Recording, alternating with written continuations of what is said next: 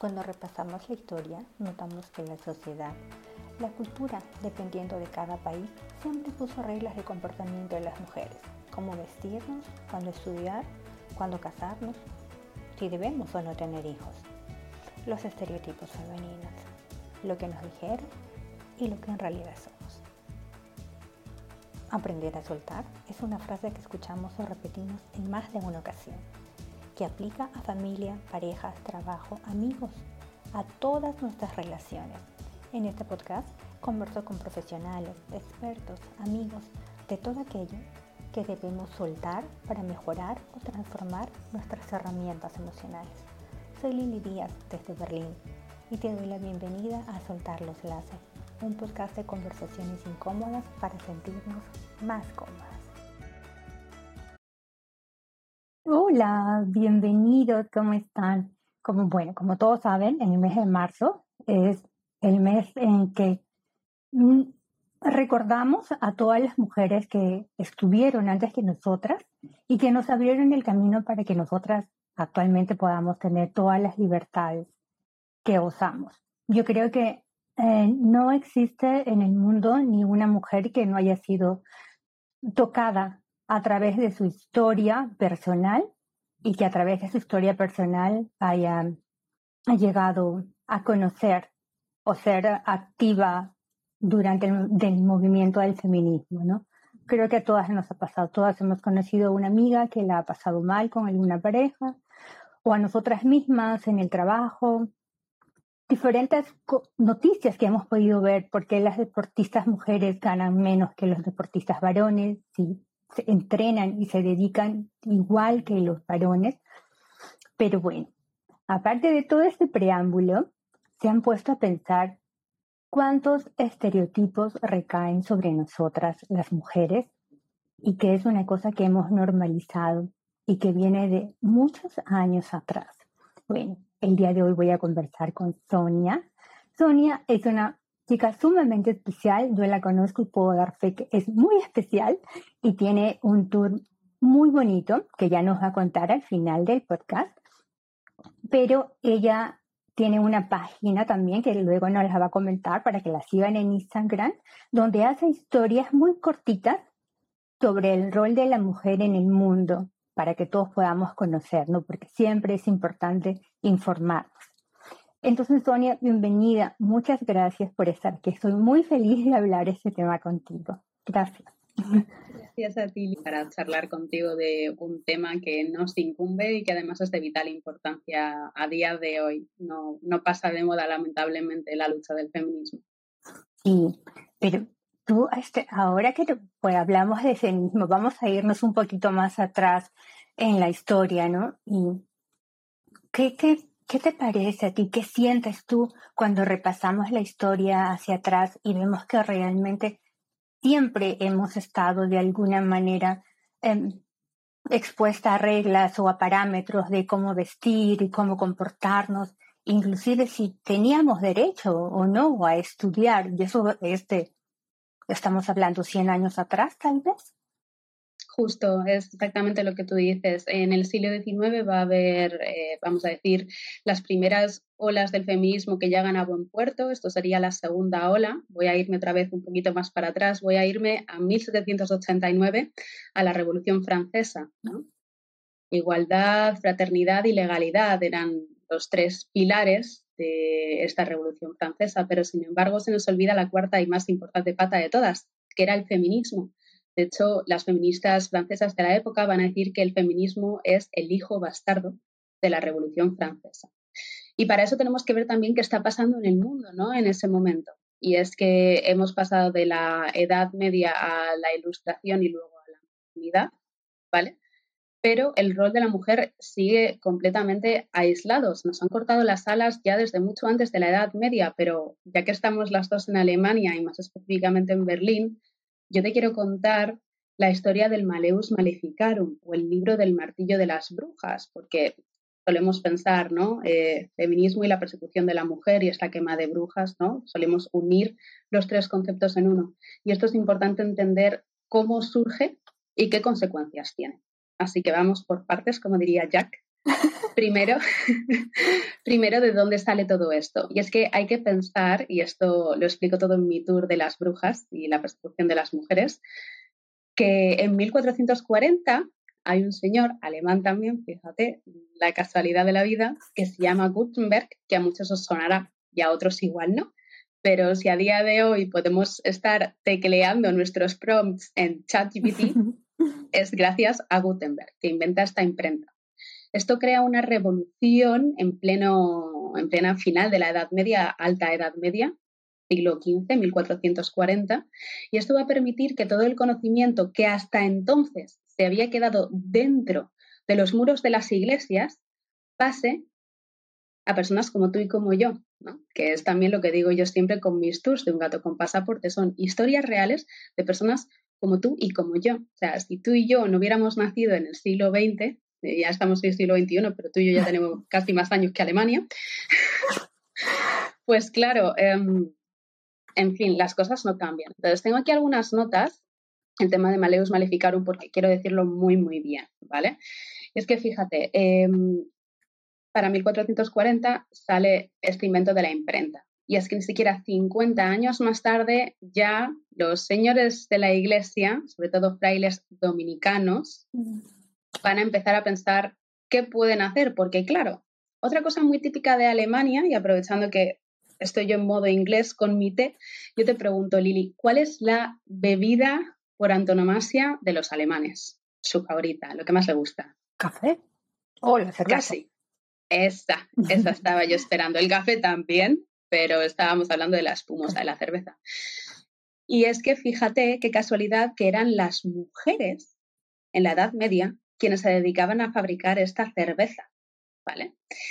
Y ¿cómo podemos llegar de ahí a la persecución de las mujeres como persecución de brujas? Fíjate qué casualidad, Lili, que la manera que tenían estas mujeres cerveceras de hacerle saber a su público que la cerveza ya estaba fermentada y lista para beber era colocar una escoba en horizontal justamente encima de eh, bueno, pues, la pequeña caseta donde estuvieran ¿no? Eh, fermentando esta cerveza, que tenía distintos ingredientes, ¿no? Y en cada zona se hacía de una manera distinta, pues un poco con lo que teníamos, ¿no? Estamos muy mal acostumbrados a los paquetes express de Cacazón y de todas estas compañías, ¿no? Entonces, ¿qué va a pasar? Los señores cerveceros, que eran quienes tenían, vamos a decir, las tabernas de donde iban los clientes, se daban cuenta de que tenían una competencia muy grande, porque claro, ellos no tenían la manera de poder fabricar su producto que vendían. Tenían que comprárselo a estas mujeres. Entonces, se van a crear toda una serie de normas para poder cortarle esta estabilidad financiera que las mujeres sí podían tener en la Edad Media. Porque hay que tener en cuenta también, y se ve todavía a día de hoy, al ostracismo al que se nos lleva muchas veces a las mujeres o a cualquier otra, entre comillas, minoría, porque no dejamos de ser la mitad de la población. Entonces, el Maleus Maleficarum, o Martillo de las Brujas, fue compilado y escrito por estos dos monjes inquisidores dominicos llamados Heinrich Kramer, también conocido como Heinrich Inquisitoris, y Jacob Sprenger, aunque hay algunas fuentes que dicen que este señor no tuvo tanto que ver. Pero es que fíjate, te decía, en 1440 surge la imprenta con Gutenberg. Y 44 años después, el 5 de diciembre de 1484, el Papa Inocencio VIII reconoce que las brujas existen con la bula de Sumis Desiderantis. Y es que hasta antes eh, la brujería era considerada una herejía. Entonces tampoco podían admitir que existía la brujería porque había ahí una especie de, de loophole de blanco en la ley, ¿no? Entonces, todo esto en realidad es un compilatorio, este libro, de las torturas que estos dos monjes inquisidores ejercían hacia las mujeres, pero es que además otro dato que me parece todavía más importante a recalcar es que este libro, El martillo de las brujas o Maleus Maleficarum, siembra las bases para todo el derecho penal, que es mucho más importante aquí en Alemania que el derecho civil. ¿Vale? Además, todo esto tiene unos efectos que no se quedan solamente en Alemania. Si yo te pregunto, Lili, en este momento de persecución de las mujeres y quema de brujas, entre comillas, ¿Qué, palabra se te viene a la mente y sobre todo, mm, ¿se te viene alguna cifra de número de víctimas o de número de personas mm, perseguidas y juzgadas?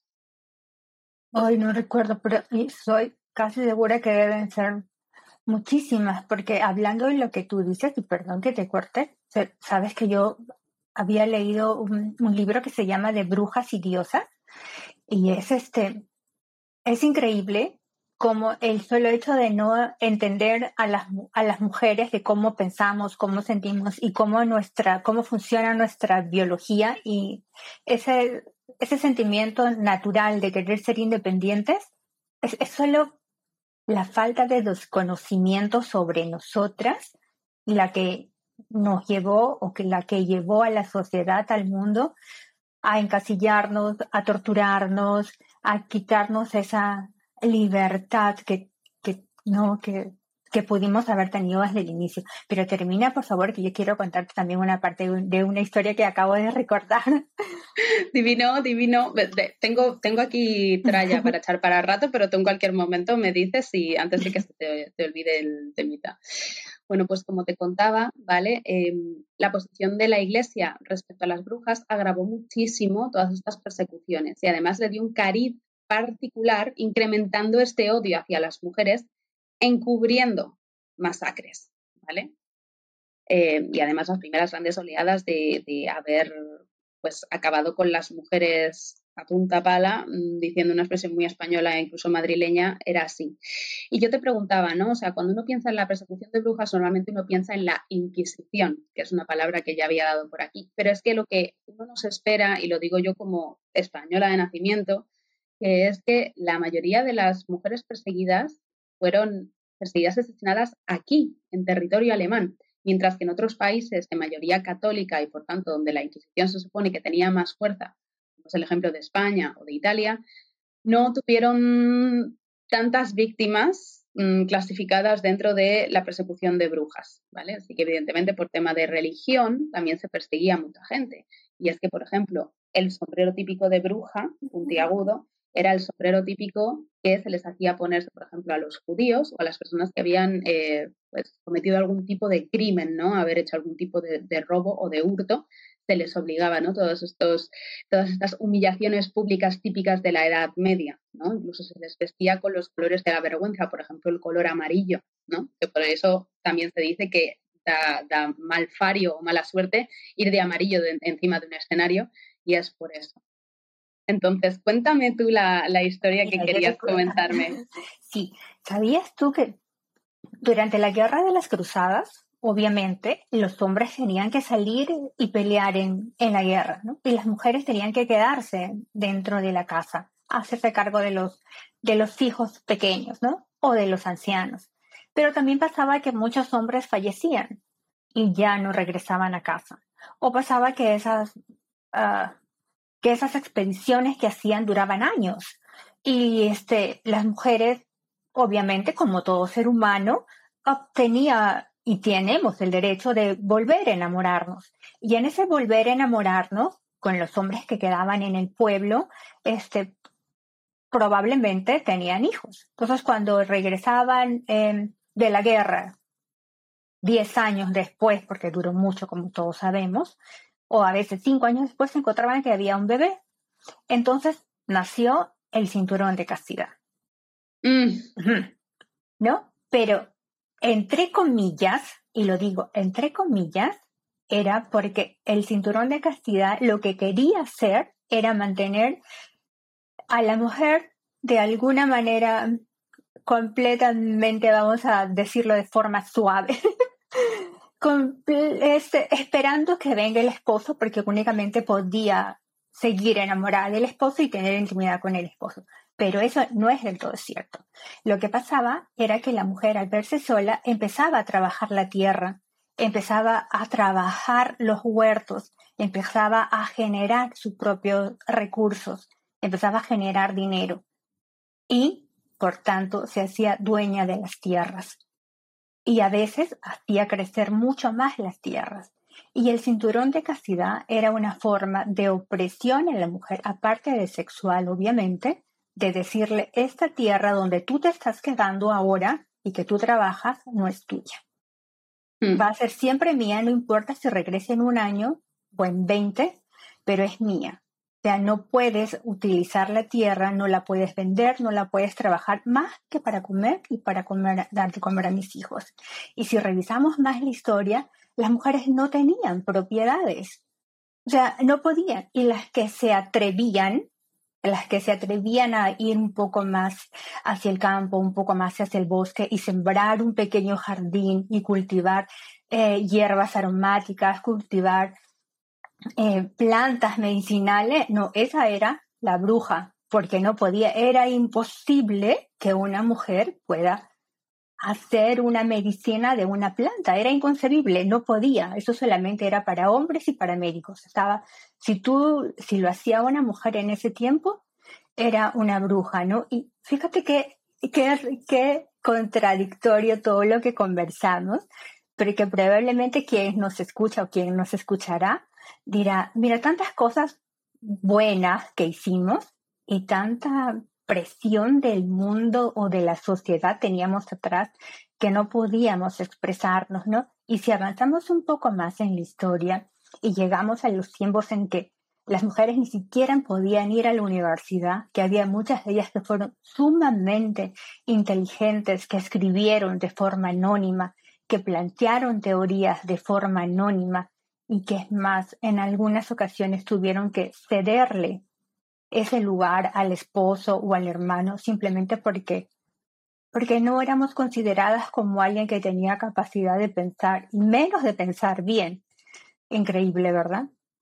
Sí, de hecho, mientras me contabas todo esto, estaba aquí también revisando en, mis notas porque se me ocurren un montón de cosas. Tanto ahora mismo que decías, ¿no? De em, en, en periodos de posguerra, donde la mayoría de la población masculina ha sido arrancada y eliminada y, muchos de los hombres no volvieron a sus casas, em, es que precisamente esto también se dio en la Segunda Guerra Mundial. Esta es otra historia que también cuento cuando en Halloween empiezo a hacer tours un poquito más oscuros, hablando de el asesino del Espan. Se llamaba Igor Kotsowski, perdona mi polaco mm, por ahí, pero fíjate que fue la última persona en Alemania condenada a morir en la guillotina con 28 años. Y él se dedicaba, él era, mm, él trabajaba para el Deutsche Reichsbahn, es decir, el, la compañía de trenes del Tercer Imperio Alemán, Tercer Reich, estamos hablando de Segunda Guerra Mundial, un poquito de contexto por si alguien no es guía como yo, nunca doy las cosas por sentadas, y él, eh, pues aprovechando este uniforme, porque quiero también hablar un poco de eso, ¿no? De, el tema de, los uniformes y, de, de las figuras de poder con el uniforme, ¿no? Que eso también creo que es otra cosita que tenemos un poco pegada a la mente, ¿no? Oh, un médico, un doctor, un abogado, mm, pues cariño, es que igual, por mucho abogado que sea, no es buena gente, ¿no? O al contrario. Total, que este Igor se dedicaba a eso con la excusa de ir con el traje de, conductor de, trenes, de revisor de billetes, se acercaba a mujeres solteras que sabía él, porque las observaba, que iban a hacer su trabajo solas, vivían solas y no sabía nada del marido. Entonces él aprovechaba la línea S de, a la línea 3 del Esban eh, hacia la zona de Ergna. está por allí en el mapa, no se ve. Tengo aquí el mapa de Berlín, pero está por esta zona de allí, no se ve. Y él aprovechaba porque había un tramo de unos cuantos kilómetros, entre 14 y 21 kilómetros en, en donde no había parada entre medias. Y claro, hay que pensar que también en este periodo de Segunda Guerra Mundial, terminando a partir del año 42, cuando todo se le da la vuelta a este señor bajito austriaco con bigote y muchos daddy issues, ¿vale? Empiezan los bombardeos. Exacto, exacto. Yo es que siempre le llamo así para, para ni siquiera llamarle en voz alta, ¿no? Es sí. decir Beetlejuice tres veces. Bueno, pues este señor se acercaba a estas mujeres a pedirles el billete con la excusa de que, bueno, pues era su trabajo y en ese momento eh, las agredía de manera súper violenta, las abusaba sexualmente y a las tres primeras no consiguió asesinarlas, pero a las siguientes sí. Y hay distintos datos del número de mujeres que llegó a violentar y asesinar, pero es que era muy bestia, ¿vale? O sea, yo cuando estaba leyendo esta historia a veces tenía que parar un poco y decir, o sea, otra cosa porque no puedo. O sea, se describía como pues eh, a golpes, acababa con la vida de estas mujeres, eh, pues bien arremetiendo contra el propio mobiliario del tren y que incluso alguna al final la acababa tirando por la ventana del tren mientras el tren estaba en marcha. ¿Vale? esta fue la última persona, que te digo, condenada a eh, la guillotina aquí en Alemania. Luego también me contabas un poco de, de, las plantas, ¿no? Y es que me encanta porque este es otra vez mi tour de las brujas 100%, y es que también hablo de ese tema, ¿no? O sea, las mujeres eran quienes tenían el conocimiento para usar las plantas y utilizarlas en su beneficio. De hecho, a día de hoy se sabe que hay árboles milenarios, por ejemplo, el tejo. El tejo es un árbol que es altamente tóxico. Solamente sus frutas no son tóxicas, pero sus semillas sí. Por favor, si estáis escuchando en casa, no lo probéis. Eh, y es un árbol que prácticamente ha desaparecido, porque durante la Edad Media se sabía de, vamos a decir, este efecto alérgeno casi venenoso eh, puede acabar contigo en, pocos minutos si quieres un buen trozo de, este árbol. Ya os digo, no lo probéis. Y a día de hoy, por ejemplo, no quedan tantos tejos como había en antaño. O, por ejemplo, se sabe también que los romanos utilizaban una planta que era súper abundante en la época, que tenía habilidades abortivas o capacidades abortivas para las mujeres, que a día de hoy no existe. Y ahí era donde quería llegar, al tema de la sexualidad, primero desde el punto de vista más patriarcal, es decir, las mujeres son em, la máquina para tener hijos, el útero es simplemente, eh, tiene, tiene esa causalidad y consecuencia y para eso es para lo que sirven las mujeres y nada más. Vuelvo a los romanos por un momento.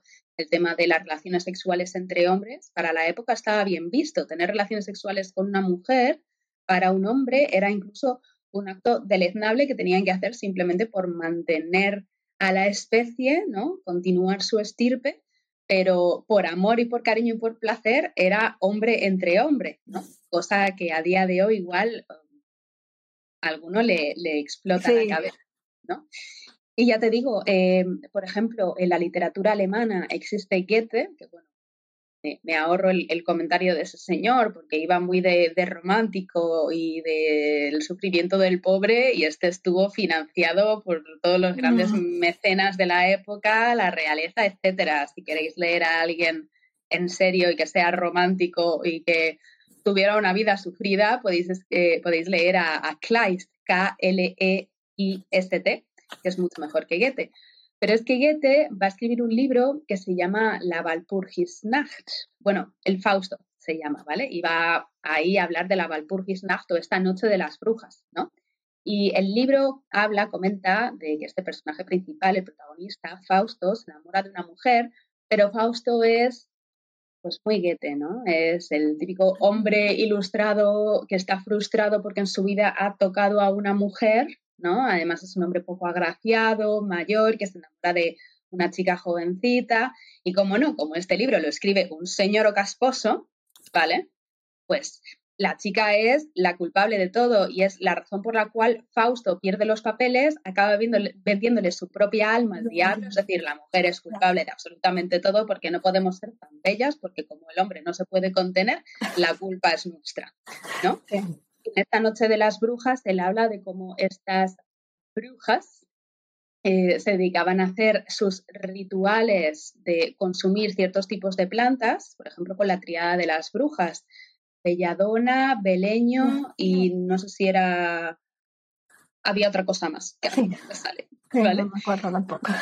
Claro, todas estas plantas tienen alcaloides, ¿vale? Y son altamente tóxicas y venenosas. Y se dice que si tú las ingerías de vía oral, eso al final acababa saliendo porque es tóxico. Entonces, ¿qué hacían estas mujeres? Estas mujeres lo que hacían era una pasta con este tipo de plantas, las mezclaban con grasa animal, y hay quien dice también, ¿no? hablando de, la ilustración, entre comillas, entiéndase la broma, que era grasa de bebé humano, de niños y de bebés. ¿Eh? Fíjate cómo se nos impone el parir, pero a la vez también nosotras somos la causante de las muertes de los niños. Otra vez tenemos que hablar también de la mortalidad infantil y de la mortalidad en general, que a día de hoy es un concepto que creo que tampoco somos capaces ¿no? de, agarrar ni de entender bien. Vivimos mucho más de 30 años. a veces lo pienso y digo, joder, rollo para todo lo que hay que pagar tantos años. Podríamos vivir menos. bromas aparte, ¿no? Em, estas mujeres lo que hacían era eh, eh, poner esta mezcla de grasa con plantas en palos de escoba y luego se frotaban ciertas partes vellosas con estos mejunjes. Y estos mejunjes, al ser altamente tóxicos, pues bueno, cada uno tenía eh, eh, su, efecto. La belladona, por ejemplo, que sabe todo el mundo que, dilata las, pupilas, De, los ojos, pero también te hace tener una sensación de como entrar a volar. El beleño también te hace tener la sensación de que tu piel empieza a arder y como que te empiezan a salir escamas o incluso también plumas. De ahí viene también el hecho de que Em, las brujas se pudieran transformar en otros animales. ¿Y qué animal más significativo de las brujas que los gatos? Todavía a día de hoy, un gato con pasaporte, yo vestía de negro, pues si no teníais más dudas, aquí ya está todo claro. es que las, las, mujeres se dedicaban, como tú has dicho perfectamente, Lili, al, al campo, a las plantas, ¿no? E incluso con la cerveza. ¿Y cuál es la plaga que más afecta a cualquier cultivo? Los ratones. Y es por eso que las mujeres empezaban a tener gatos, porque los gatos los ayudaban a mantener la higiene y, todos, vamos a decir, sus granos en orden y listo.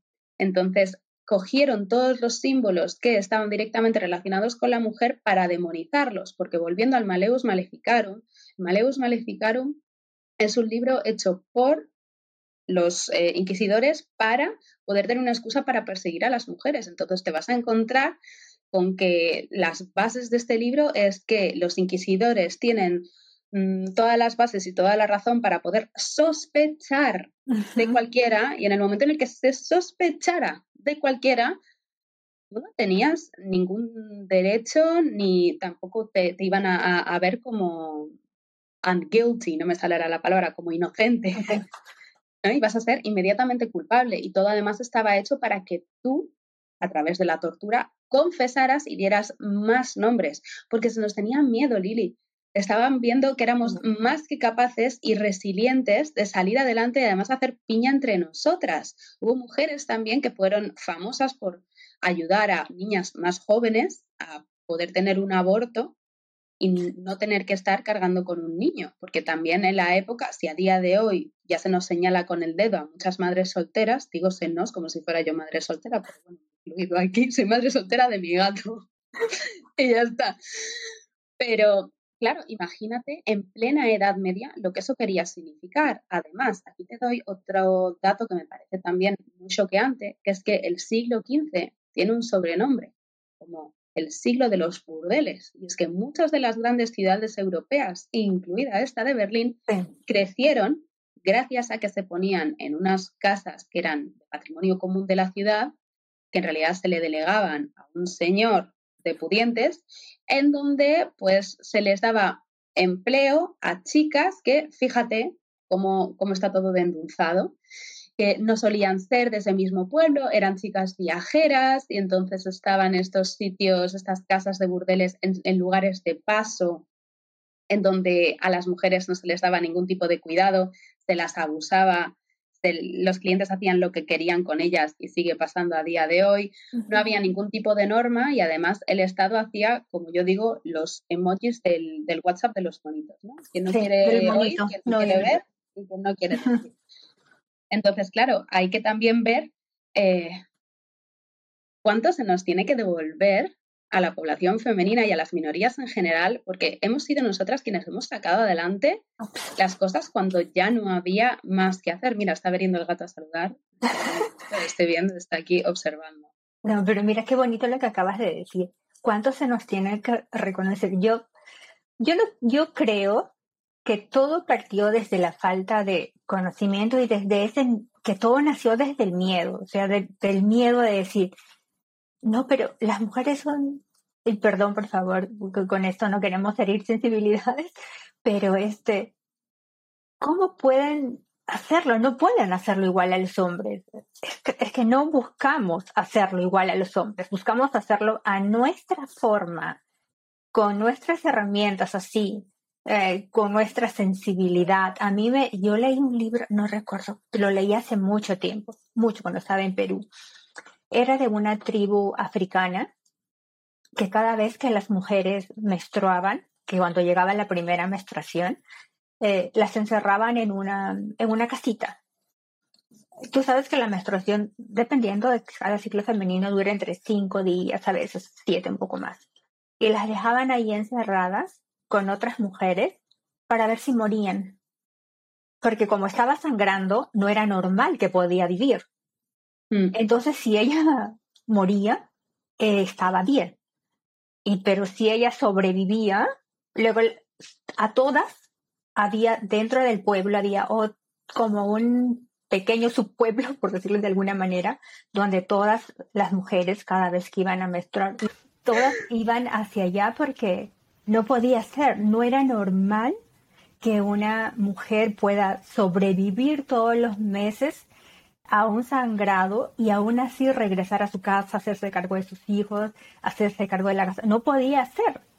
cuando vieron eso, dijo, ay no, pero son más pequeñas que los hombres, físicamente no somos tan fuertes como los hombres, y cómo pueden, literal, sangrar y volver a sí mismas todos los meses.